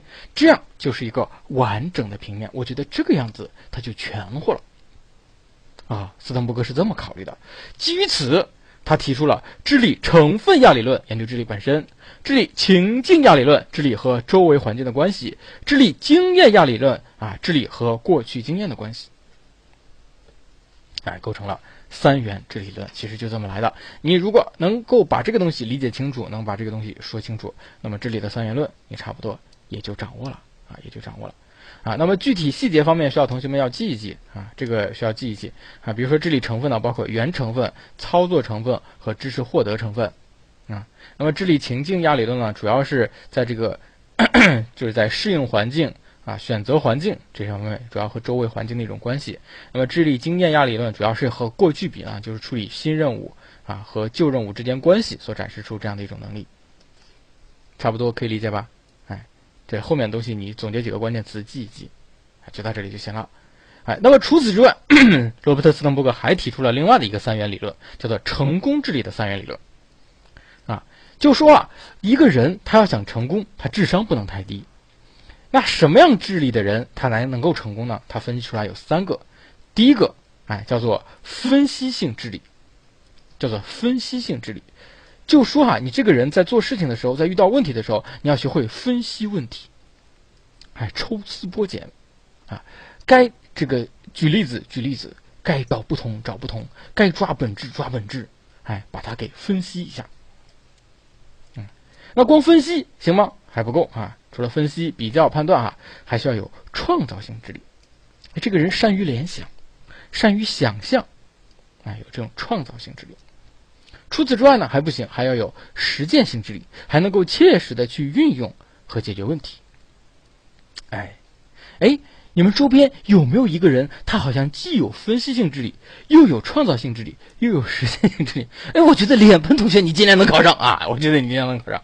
哎，如果这个样子的话，你就能成功了，对你就能成为桑波迪啊，桑波迪。这是罗伯特斯滕伯格提出的成功之理论啊。那么同学们。你们也要向这个方面去发展，哎，所以你们也要去发展。这三个其实只要记住哈，基本上后面的就搞定了啊。咱们在第一轮复习，注意啊，咱们在第一轮复习的记忆量并并不会要求很高，但我要求同学们能记住关键词，比如说成功三元论啊，分析、创造和实践这三个，你得把它记下来。他们是一个协调平衡的啊这样的一个过程，你才能够最终去成功。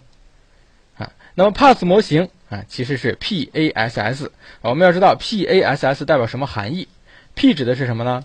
叫做 Plan，计划是吧？A 叫做什么呢？叫做注意啊，注意。咱们学的英文里注意叫 Attention，它这个并不叫 Attention 啊，叫做 Arousal 啊。这个我英文不大好，我也不知道它们的区别到底是什么。还有一个是两个 S 啊，一个是同时性啊，唤醒是吧？啊，同时性加工和。即时性加工啊，同时性加工和即时性加工啊，这是第一个，你得知道 P A S S 代表的是什么含义。光这个行吗？不行，你还得知道 P A S S 它们有一个结构啊。我们看咱们屏幕啊，它有四个东西呢，包含了三个层次。最高层是什么？最高层是 Plan，是计划。最低层是注意唤醒 A，中间两层两个 S。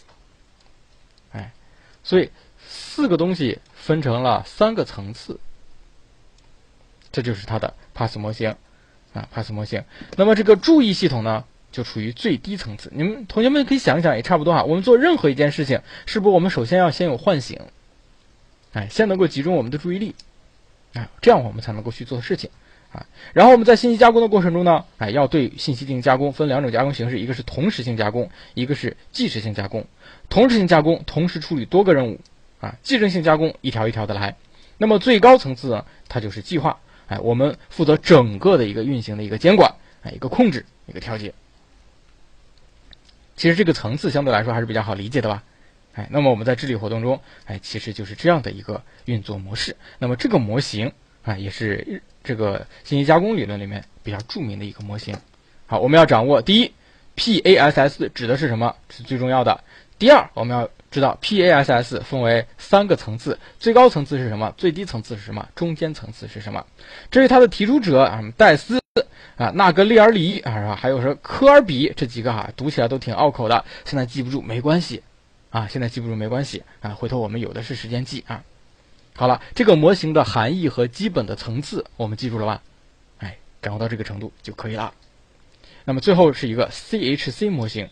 这个 CHC 模型，它的核心词是什么？也是层次，你们发现了没有？也是层次，哪三个层次呢？哎，第三层次，哎，注意，它这个层次反过来，它最高叫第三层次，第三层次最高层代表的又是一般能力，发现了没有？又是一般能力，最广泛的最一般的能力，啊，那与之对应的最底层呢？哎，我们就不叫特殊能力了，它叫什么？它叫做狭窄能力。狭窄能力啊，这点有有一些不一样。啊，为啥为啥一般的最高啊？没有什么为什么，没有什么，好像你觉得，我觉得哈，应该是什么？应该是一般的最低，是吧？炸虾乌冬是不是这样认为？认为一般的应该是最低的啊？但是 CCA 模型就是这么认为的啊，你就先记住就好了啊？为什么呢？哎，因为它最低层呢叫做狭窄能力，中间一层叫做广泛能力，所以最高层啊一般能力，中间层广泛能力，最低层狭窄能力啊。这个能记住吧？啊，一般、广泛、狭窄啊。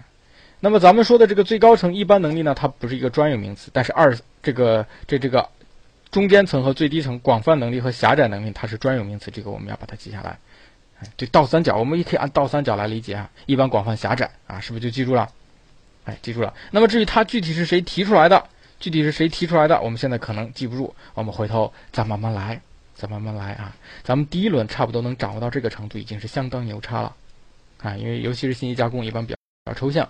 好了，同学们，同学们，现在我们不看书，哎，这个这么复杂的一章，理论这么多的一一章，我们一块来回顾回顾好不好？哎，看看我们能不能想得起来这么多哈，统一回顾一下，你会感觉很爽的！首先几大部分，三大部分。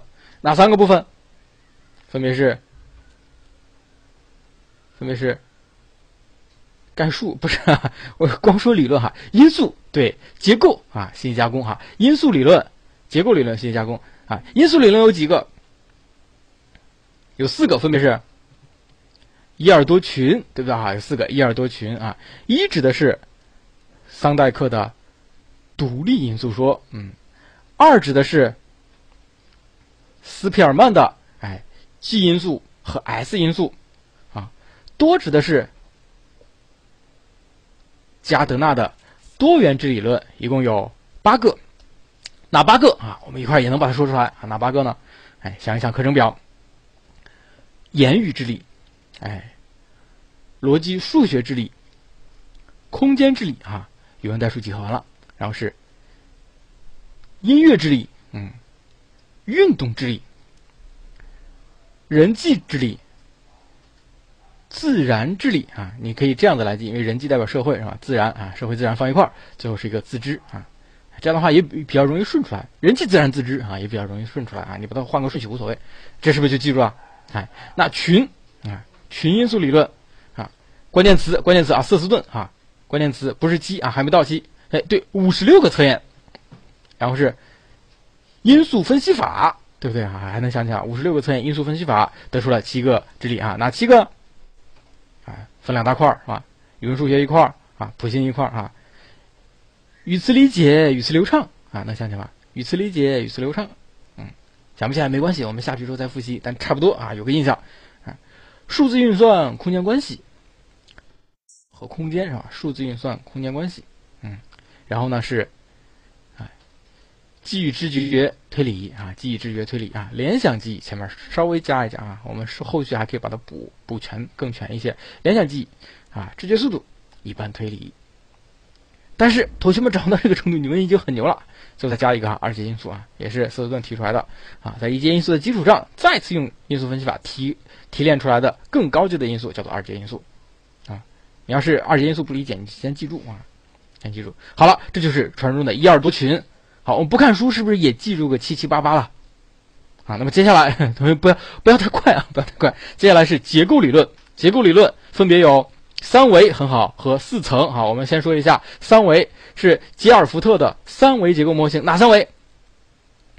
啊，例行先生非常好，内操产啊，我就喜欢这样简单粗暴啊，很喜欢。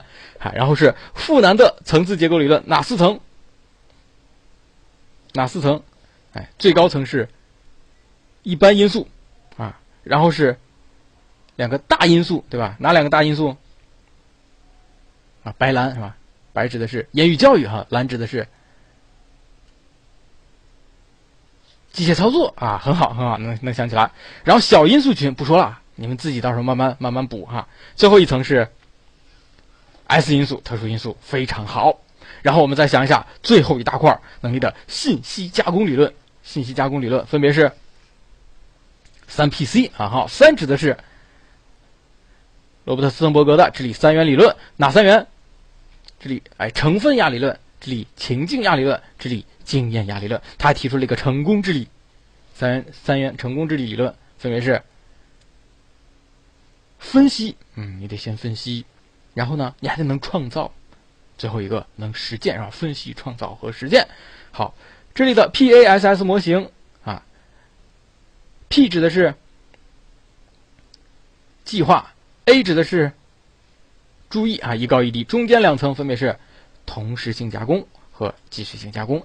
好，最后一个 CHC 模型也分三层，哪三层？哪三层？最高层一般，中间层广泛，最低层狭窄啊，非常好。同学们哈，这么多的理论，我们是不是都可以把它给搞定啊？感觉是不是很爽啊？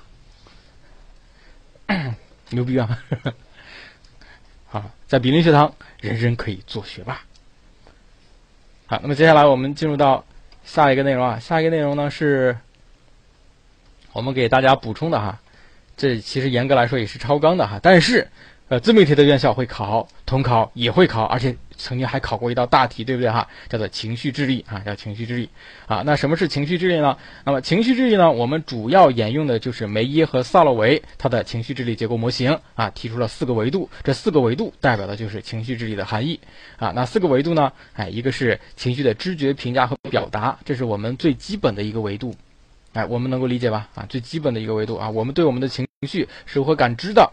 啊，如何对它评价，以及我们合理的去表达这样的能力，哎，这个我相信大部分同学都具备这样的能力，哎，但是再往上啊，情绪对思维的促进能力，你能否合理的利用自己的情绪来促进自己的思维？比如说你在学习的时候，能不能让自己的情绪更高涨一些，而不是苦大仇深的那个样子，对不对？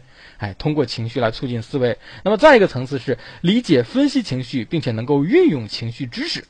哎，就是说，我们不仅能够知觉、能够表达，我们还能够理解它，能够分析它，还能够进行合理的应用。啊，对，理解、分析和运用。那么最后一个，哎，也是最难的，其实我认为是最难的，就是对情绪进行一个自我调节的能力。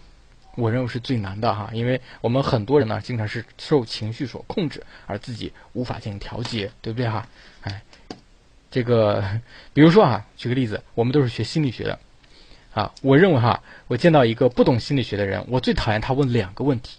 第一，你猜猜我在想什么？你是学心理学的，你猜猜我在想什么？啊，我最讨厌别人问我第一个问题。第二个问题，你是学心理学的，你还会生气啊？啊，这是他问的第二个问题。哎，然后第二个问题就说明了，哎，他完全不了解情商这个东西是什么含义。啊，我们是学心理学的，我们这个情绪的调节也不是那么容易的啊，也不是那么容易的。哎。对你催眠我啊！友谊的小船说翻就翻，对你友谊的小船好火啊！好，这四个维度啊，最低维度知觉、评价和表达啊，第二维度啊促进，第三维度理解、分析和运用，最后维度调节。哎，你们发现没有哈？它好像还是蛮有意思的，有规律哈。哎，知觉、评价和表达三个放一起，第二促进，对吧？理解这个分析和运用，最后一个调节。三幺三幺 啊，很好，对，就是这样的一个结构。三幺三幺啊，同学们总结的非常到位啊。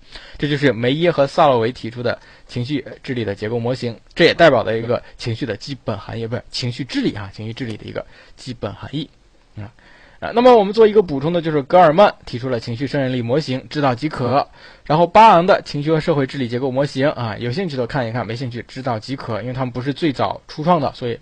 这个贡献没有那么大。中国的情绪智力研究知道即可啊。咱们有一个不成文的一个规律哈。我们考研考心理学家，重点考两类人：第一是外国的，第二是死了的。能理解吗？啊，首先外国的和中国人没什么关系，不容易引起争论。第二还得是死了的。因为是活人，这个不好盖棺定论啊。咱们中国说的很好，盖棺你才能定论啊。他活着没法定论 啊。那么，所以一般中国人不会考，但极个别情况除外啊啊。到时候咱们上课的时候给大家讲到。那么像普心里边哈，这个基本不会考中国的，好像这基本没见过中国的哈啊。其他科目有可能会考到中国的，或者是会会考中国的，也是中国比较古老的了啊。知道了吧？所以这几个中国的看看即可啊，看看即可。你想啊，如果我是一个中国的心理学家，我出一道考题是吧？我肯定不能出自己，你怎么那么显摆啊，是吧？啊，一点不谦虚啊，考还考你自己的理论是吧？哎，那我更不可能出别人，我才不服他呢，他算老几啊是吧？哎，了解这个出题老师的这样的一个心理啊，可以减少我们学习的负担。嗯，好看一下就行了啊。那么接下来是情商，哎，情商这个词呢叫做 EQ 啊，我们要了解什么呢？第一个使用 EQ 这个词的人叫做巴昂。叫做巴昂，哎，他在一九八八年的时候就编制了一份 EQ 的问卷啊。一九八八年你们在哪儿？一九八八年，估计这个世界上还没你们呢，是吧？啊，在一九九五年的时候，哎，戈尔曼出版了一本书，叫做《情绪治理》，他是将情商一词普及化的一个人，非常重要的一个人。EQ 也从那个时候开始火了起来，哎，开始火了起来，啊。那么这个 EQ 呢？哎，这个戈尔曼提出了 EQ 的四大项架构。那么我们要记记什么呢？只记四大项就行了，包含自我觉察、自我管理、社交觉察和人际关系管理。同学们想一想啊，如果要是我的话，我就不会这样记。为什么呢？哎，因为我觉得这样记不爽。自我觉察、自我管理，那要是社交觉察，我自然而然就想下一个应该叫社交管理，就一个是自己，一个是大家啊。自我觉察、自我管理、社交觉察，下面就是社交管理。我能不能把人际关系管理改为社交管理啊？我觉得也可以吧，对不对哈？我觉得老师不会扣分的，对吧？翻都是翻译过来的嘛，差不多是吧？对你这样子记是不是好像更容易啊？哎，我觉得这样更容易。那么每一个大项呢都有若干个小项，总共加起来呢是有十八项。每达到一项，就说明你的 EQ。哎，可以增加一个分值。如果十八项你全具备，就说明你的 EQ 非常的突出。一般情况下，在这十八项当中呢，啊，普通人是可以占到五到六项，而且一般是平均分配在四个大项当中。哎，我们可以自己看一看，比如说，哎，我们是不是能够意识到自己情绪的变化？哎，你们应该都能够意识到，对吧？我们能不能做到坦诚？啊，能不能有这个情绪的控制力？有没有同理心？有没有团体意识？哎，有没有这个团队能力？有没有领导能力等等的？你们可以做一个自查，对不对？啊，那么赵老师自查了一下，发现这个呃，这十八项当中呢，我只只能达到其中的十八项而已啊，所以一般般吧，哈，一般般。这就是关于情商 EQ 这个概念，哎，咱们只记四个啊：自我觉察、自我管理、社交觉察、社交管理。那么中间这十八个呢，我觉得一般人是不会考的哈。你要是真闲的没事干呢，我们也建议你在后期的时候再背，好吗？后期的时候再背啊。为什么没有十九项呢？为什么我没有达到十九项？对，因为他只给了十八项，哎，真烦！你就不能多给两项吗？好了，我们来看一下这个最后啊，本章最后一个部分叫做智力的发展。哎，你们记住了没有？啊！你不看书，EQ 哪四项？哪四大架构？哪四大架构？自我觉察、自我管理、社交觉察、社交管理啊！你看，so easy。啊，那么最后一个智力的发展，智力发展我们需要学习一般趋势、差异性和影响因素啊啊！一般趋势呢有五条，这五条呢书上没有啊，这五条书上也不是没有吧？书上有，但是它写法不一样，咱们给大家总结了一下。啊，总结出来这五点，其实这就是咱们高尔基上把关键词给你提炼出来了啊，就把关键词给你提炼出来，你好记哈。五个关键词：总体趋势、顶峰时期、稳定时期、液晶质别和个体差异。哎，这样是不是比较好记啊？一共总结出来了这个二十个词啊。那个稳定时期呢，呃，严格来说叫稳定创造时期，你记个稳定时期也行。那总体趋势啊，我们大体知道，差不多是智力发展在青少年时期发展的非常快。什么叫做智力发展几乎和年龄等速呢？就是每增加一一岁，你的智力发展就上一个台阶啊，就是几乎和年龄等速，就说明发展非常快。以后呢，呈负加速变化啊啊，以后就是它的发展速度开始减缓，呈负加速变化。再来一遍哈，总体趋势、顶峰时期、稳定时期、液晶之别、个体差异啊。问这个课程顾问老师要一下咱们高尔基的电子版，或者是购买一本实体版的高尔基啊。好了吗？哎，然后这个继续说啊，顶峰时期在什么时期？啊，谢谢 TFGO 给大家敲了出来。顶峰时期，哎，就是你们现在的一个年龄是吧？一般情况下，十八到二十五岁左右，就是大学阶段达到顶峰。哎，当然了，每个人到顶峰时间不一样啊。这个稳定创造时期啊，稳定创造时期啊，一般是这个二十五六岁开始到四十岁啊，所以你们赵老师现在已经度过巅峰期了，我已经步入这个稳定创造时期了啊，哎，说多了都是泪啊。然后接下来是夜惊之别，夜惊之别，我承认什么了？啊，我说错了，我说错了，我和 TFBOYS 同岁啊。好，我这个液晶之别指的是什么？液体智力和晶体智力是不同的啊。液体智力呢，在中年之后就开始下降了，哎，所以你们要好好把握好自己。然后呢，晶体智力一生都在发展，这比较简单，我们各位都学过。最后一个是个体差异啊。什么是个体差异呢？哎，就是说有些人这个能力发展的快，有些人发展的慢，有些人高峰时间早，有些人高峰时间晚，就每个人都有差异。那具体是什么样的差异？你看，咱们这个逻辑结构非常强啊！讲完一般趋势，最后讲到差异。那什么样的差异呢？马上就给你说四点差异。同学们观察一下这四点差异，观察一下四点差异。第一个是发展水平的差异，哎，发展水平的差异。第二个发展早晚的差异，哦，发展早晚的差异。哎，你们看我在屏幕上干嘛？第三，哎，结构上的差异。第三，结构上差异，哎，又是一个平面嘛，哎，最后，哎，性别差异，啊，这是一个特殊的，因为我们分男女两性，哎，你发现没有，逻辑结构非常的清楚啊，哎，所以这个书不是随便写的，哎，你理一下这个逻辑结构，更便于你记忆吗？啊，那么这个水平差异指的是什么呢？哎，指的是，哎，有人水平高，有人水平低低啊，那么一般人平均水平是多少分？智商的平均水平是一百分。哎，是一百分，啊，那么在一百一十分及以上，那就说明相当牛叉了，啊，九十分及以下啊，智商有点低，啊，一般人哈都是在一百分上下啊。那么咱们在座的各位同学，我相信你们智商都不低，我猜你们都能够达到一百一十分，哎，赵老师的智商一百四十分还达不到啊，赵老师智商只有一百三十五分啊，这是我在无意当中测了一测啊，哦，就是测了一次。那次后面有几道题没答，因为赶时间啊，最后给了我一个成绩一百三十五分，差不多就是这个样子啊，差不多就是这个样子。我已经不记得了，那个时候还不是很懂心理学啊，那会儿是一个好像是一个什么实验课题组啊，说要测个什么东西，反正我就测了测，我也不知道是测智商的，测完之后告我是测智商的，最后告了我一个分数，差不多就这样。嗯，你们谁一百八十分啊？这不是身高啊，不是身高啊，一百八十分的你。回你的火星去好吗？有有同学七十分以下的吗？同学七十分，彼得怎么没告诉我满分？这都是标准积分啊！不知道怎么测啊？你简单的上网找一个智商测验哈，也能测一下，但是网上的有可能不准。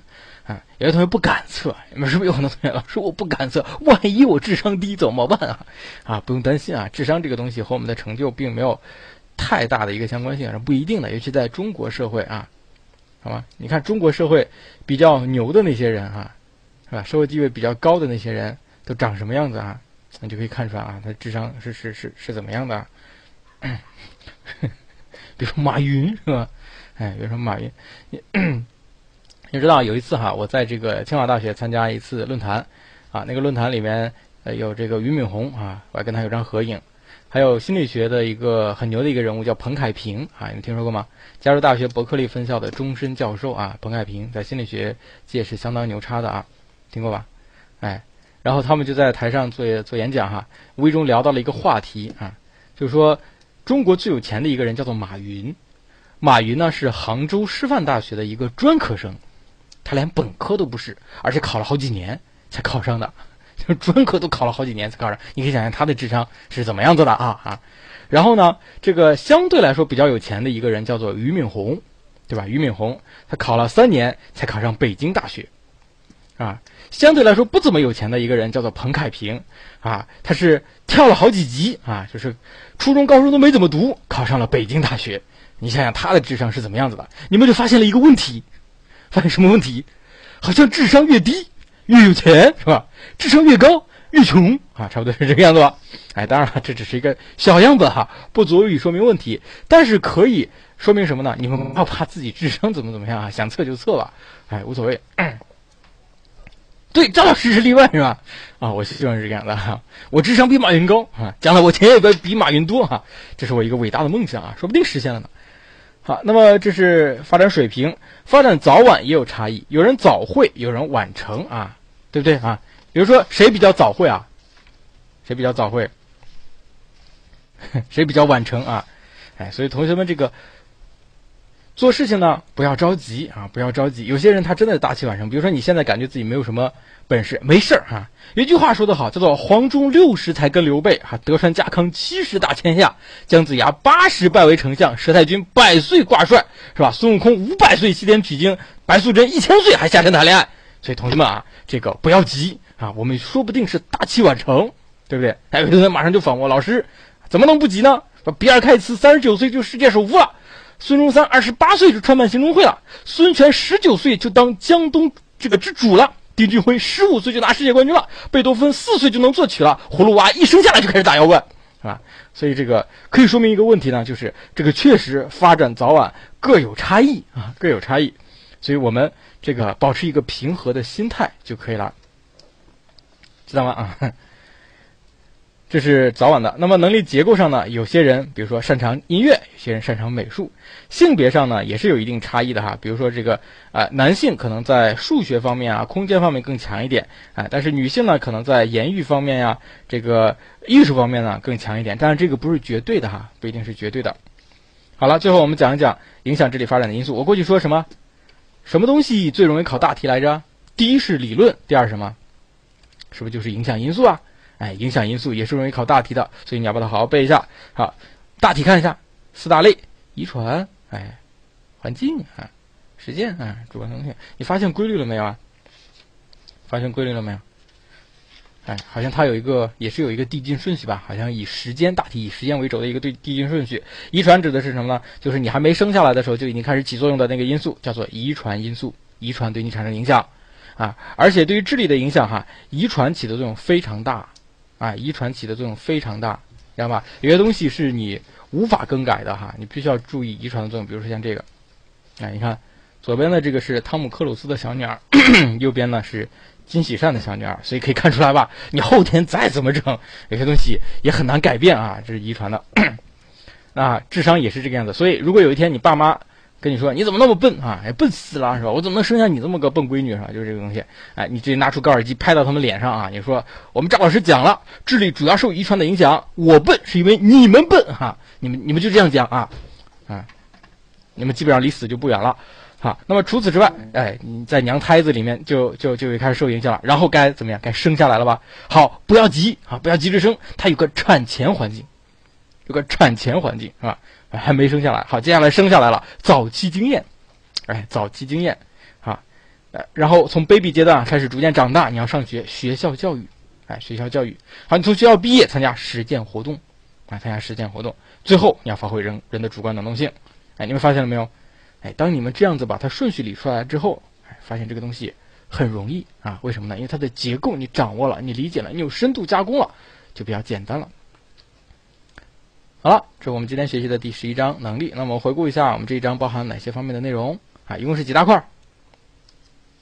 一共几大块？啊，一共五大块。能力的概述啊，几个几个基本的概念，能力才能天才知识技能啊相关的关系。然后是种类，一般特殊、模仿创造、晶体液体，还有这个认知操作社交。其中晶体液体是最常考到的啊。这个一家同学啊，四百家，哇塞啊！哎，这个理想非常好，三四三三啊，已经给总结出来。能力理论是咱们这章最重要的啊，因素理论、结构理论和信息加工理论啊。因素理论一二多群，结构理论三四，信息加工三 PC。